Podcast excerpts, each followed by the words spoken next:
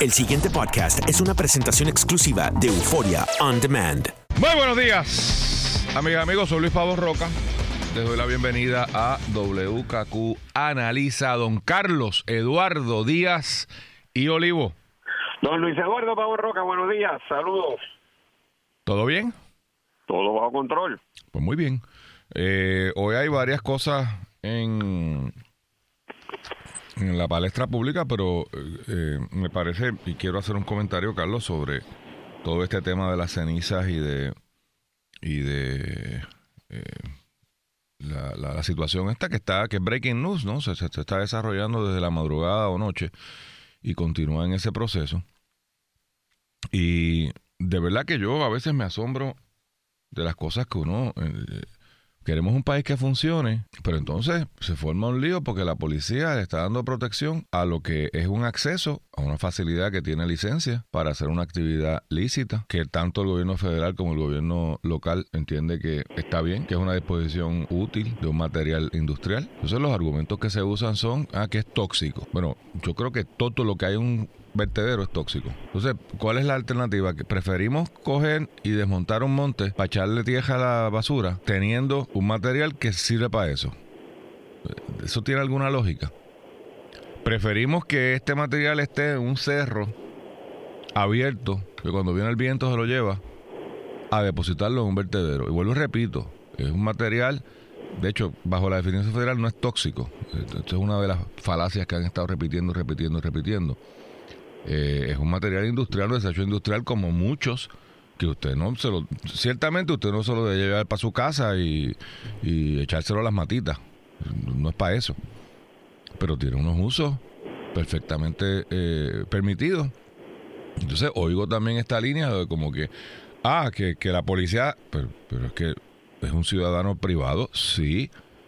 99.9 de las gestiones que hace la policía de Puerto Rico son a favor de un ciudadano privado pero cuando dos privados chocan y llega la policía, son dos ciudadanos privados. Es más, a mí me ofende más cada vez que yo veo a un policía haciendo un reporte, llenando papeles, gastando fondos públicos para beneficio de una aseguradora, porque el único, el único objetivo de eso es hacer una reclamación al seguro. Y la aseguradora, en su búsqueda de combatir fraude, utiliza los recursos del Estado todos los días de Dios. Llega un guardia, llega el número de querella y, y dígame cuál es, dígame cuál es el jugador ahí público. Dos ciudadanos que tuvieron un, accidente y una o dos aseguradoras que son entes privados. En los shoppings hay, hay un shopping aquí gigante que tiene hasta un cuartel de la policía adentro. ¿Cuál es la alternativa? Hay, un, hay una discrepancia entre dos ciudadanos, unos señores que quieren ejercer su derecho a protestar. ¿Qué derecho tienen? O sea, estoy afirmando, derecho tienen. Y otros que quieren hacer su gestión de negocios, Carlos. Y si la protesta incluye bloquear, pues alguien tiene que dirimir esa controversia. O los que están criticando al gobierno, ¿qué proponen? Que se entren allá a machetazos, a tiros, a batazos. Pues yo pienso que esa no debería ser la alternativa. Así que no, de verdad que no entiendo este spin como que, aparte de que, oye, ¿usted quiere que la luz salga más cara o más barata? Porque los números últimos que tengo, Carlos, son que AES, AES, la, la compañía esta, sale a 9, 9 chavos el kilovatio. Palo seco sale a 18. ¿Te quiere cerrar a ese. Ah, pues tremendo, vamos a cerrarlo. Vamos a tomar como, como punto de partida todas estas purezas este, intelectuales. Pues sepamos que el porciento que produce esta gente, pues lo, lo producirá una de las plantas que cuesta 18 chavos. Entonces esas son las cosas que en la discusión pública como, como, como que no ven. Digo, no sé, Carlos, si, es que estoy perdido en el espacio. Este, probablemente la mayor parte de los que nos están escuchando, pues, están en el chichichijá de, de 20 personas que están allí, que porque quieren imponer su criterio. Pues entonces ahora como que una crítica de que si, si, si, el si es que esa es la función de la policía. Yo, yo criticaría que un ciudadano privado llame y diga, tengo una situación aquí y que la policía no responda. Por Dios, de eso es que nos quejamos, de que no llegan. Cuando llegan, le caemos encima. Por Dios. Eh, sí, Luis. Eh, aquí la gente pierde, de, la gente no, porque tú, ah, hace alusión a los que están, ¿verdad?, haciendo el planteamiento de oposición con respecto a, a, lo que está sucediendo, pero realmente eso es un grupo mínimo de personas, el resto de la población eh, francamente ese asunto no le no es de mayor este preocupación o incumbencia o están totalmente de acuerdo con eso pero vamos independientemente de, de, cuántos son pocos o muchos. A ver el issue eh, sustantivo y del Estado de Derecho.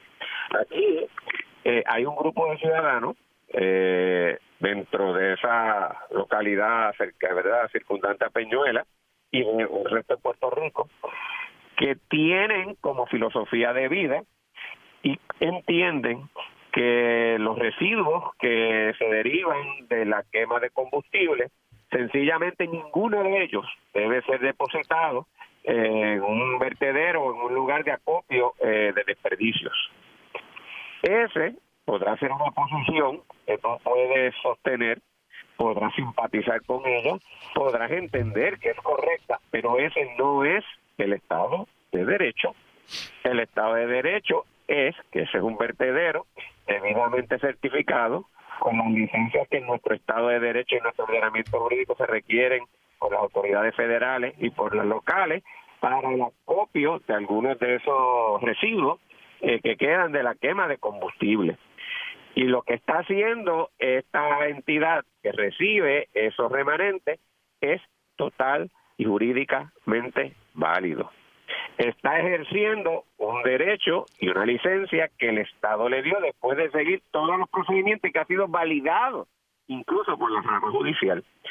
En la medida en que haya unas personas, por las razones que sean o porque así lo entienden genuinamente, de que no quiere que aquello llegue allí y que eso se opere, por más que lo crean genuinamente, no tienen derecho a eso y la persona que opera el vertedero tiene perfecto derecho a pedir la asistencia del Estado y de la policía para que le permita eh, operar y correr, en este caso, ese vertedero, la instalación a la que se le autorizó por el ordenamiento jurídico operar.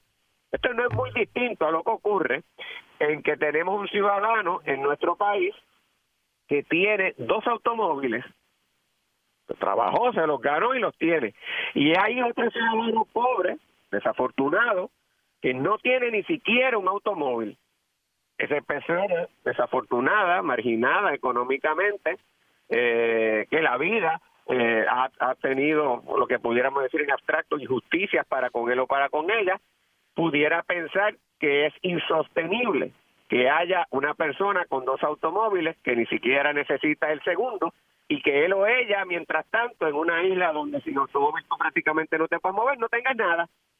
Y que ante esa situación injusta de una tenencia de propiedad mal distribuida eh, que repercute de manera impropia sobre mí y que al otro quitárselo pues realmente no le afecta, yo voy y le quito el automóvil, pues la persona a quien le quita el automóvil, aun cuando el otro piense que es un acto de justicia y de redistribución económica, no le puede quitar el automóvil y el que tiene los dos automóviles tiene perfecto derecho a utilizar la policía y a llamarlo para que vaya contra el que se apropió de su automóvil y si no nos gusta eso, tanto la, la tenencia en exceso de propiedad como el que tú operes una, una planta que recibe acopios y residuos de la quema de combustible mediante licencia, en nuestro ordenamiento tú podrás luchar, podrás enmendar la constitución, hacer las acciones para entonces prohibir eso. Pero mientras eso no ocurra, ese es el Estado de Derecho.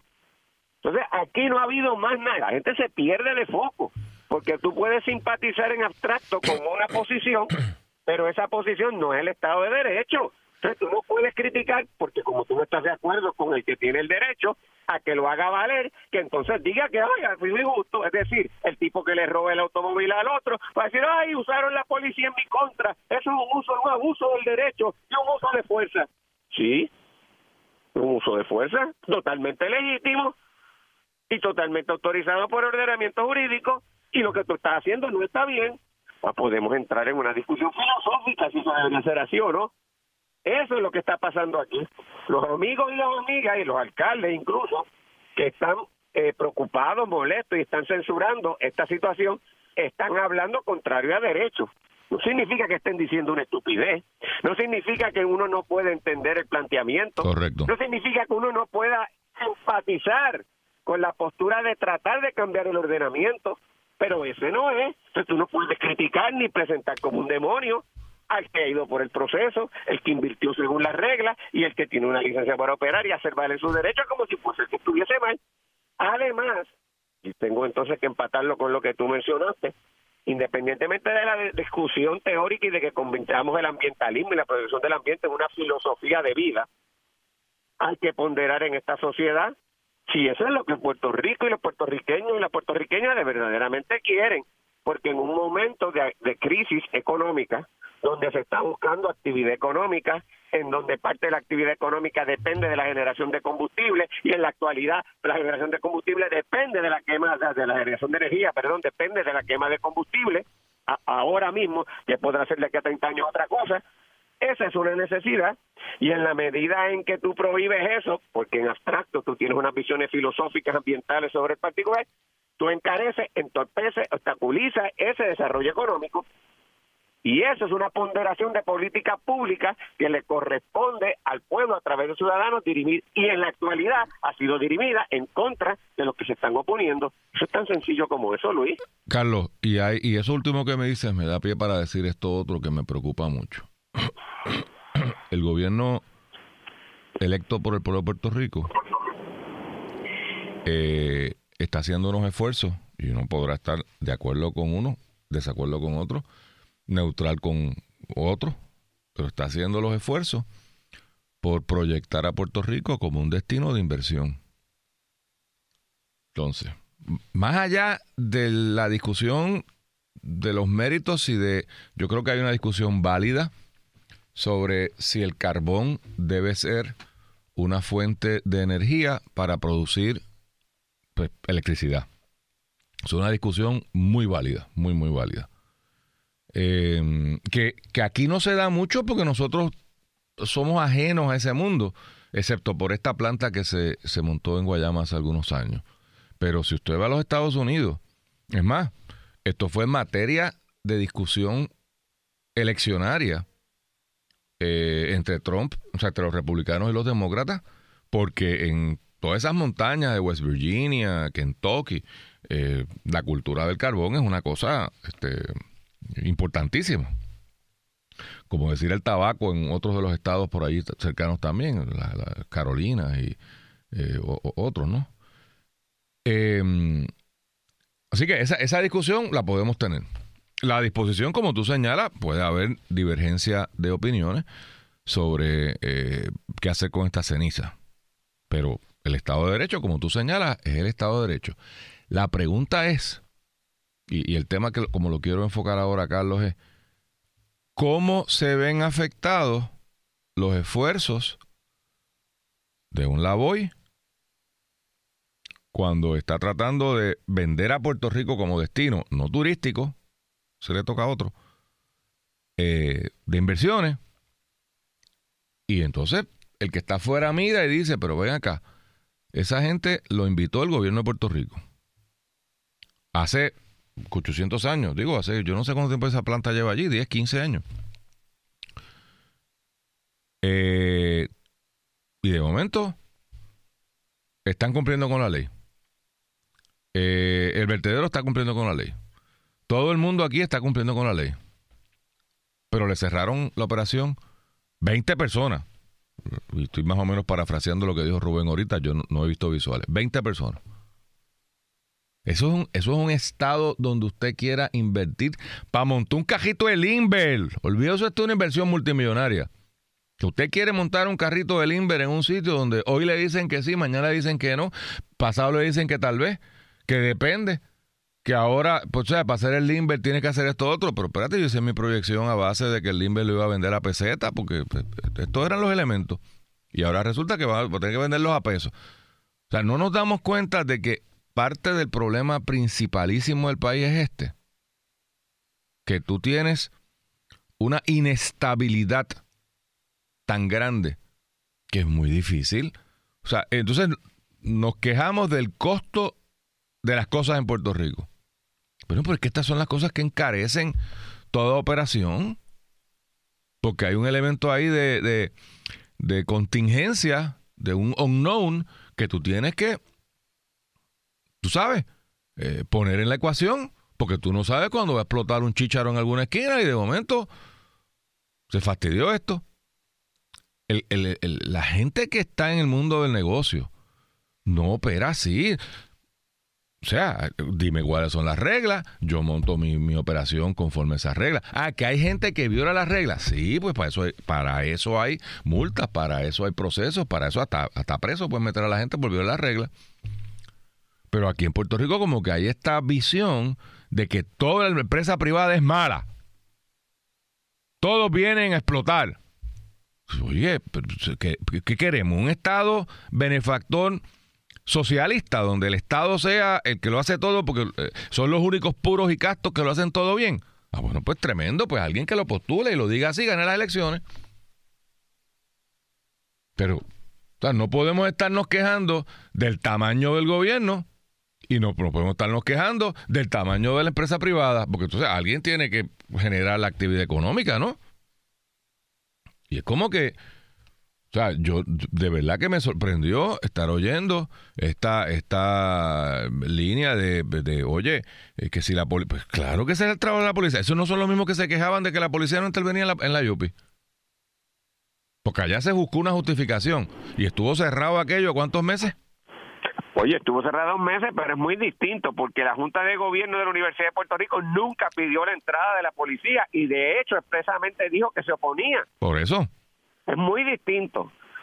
Ah, pero entonces aquí tú no puedes condenar a nadie, a nadie porque haga valer su derecho y porque la policía haga valer el Estado de Derecho. O sea, son discusiones insólitas, o sea, hasta de personas con inteligencia y que lo dicen de verdad, creyendo de la mejor buena fe, pierden de contexto porque de momento pueden en abstracto simpatizar con una causa, que porque la causa me parece simpática, porque la gente simpatiza, yo tengo derecho por la causa que yo creo, ir contra el que ha seguido el proceso, negarle la operación de su medio de ganarse de la vida para el cual pagó y para el cual tuvo las licencias, y yo, en mi parecer, que no es el Estado de Derecho, pudiera ser en el futuro, pero no lo es, imponer lo que yo quiero y entonces me molesta cuando me arrestan y me llevan. Esto es lo, lo, lo, último. Por eso es que eh, este país tiene un grado de ingobernabilidad y de, de, y de discusión disparatada que uno se tiene que quedar horrorizado.